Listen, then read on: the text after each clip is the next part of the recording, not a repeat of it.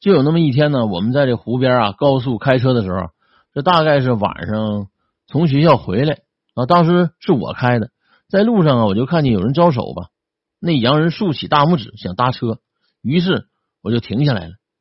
那哥们想去的地方正好顺路，三儿坐后座，然后就想让他上车，但是小敏突然开始大叫，然后不停的拍前面车窗，不让那洋洋人上来，还一个劲儿的催我赶紧开车。我完全不明白怎么回事啊！反正我看见小敏的脸都已经扭曲歪掉了，把我吓坏了。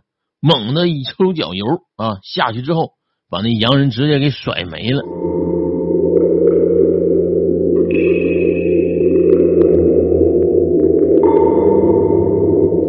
当时路上我就骂小敏，我说你干嘛这是啊？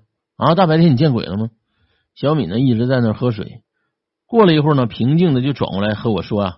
说你们他妈的眼瞎了吗？啊，那人没有腿，还站那么高，你觉得他是人吗？因为我们是开的越野车，比较高。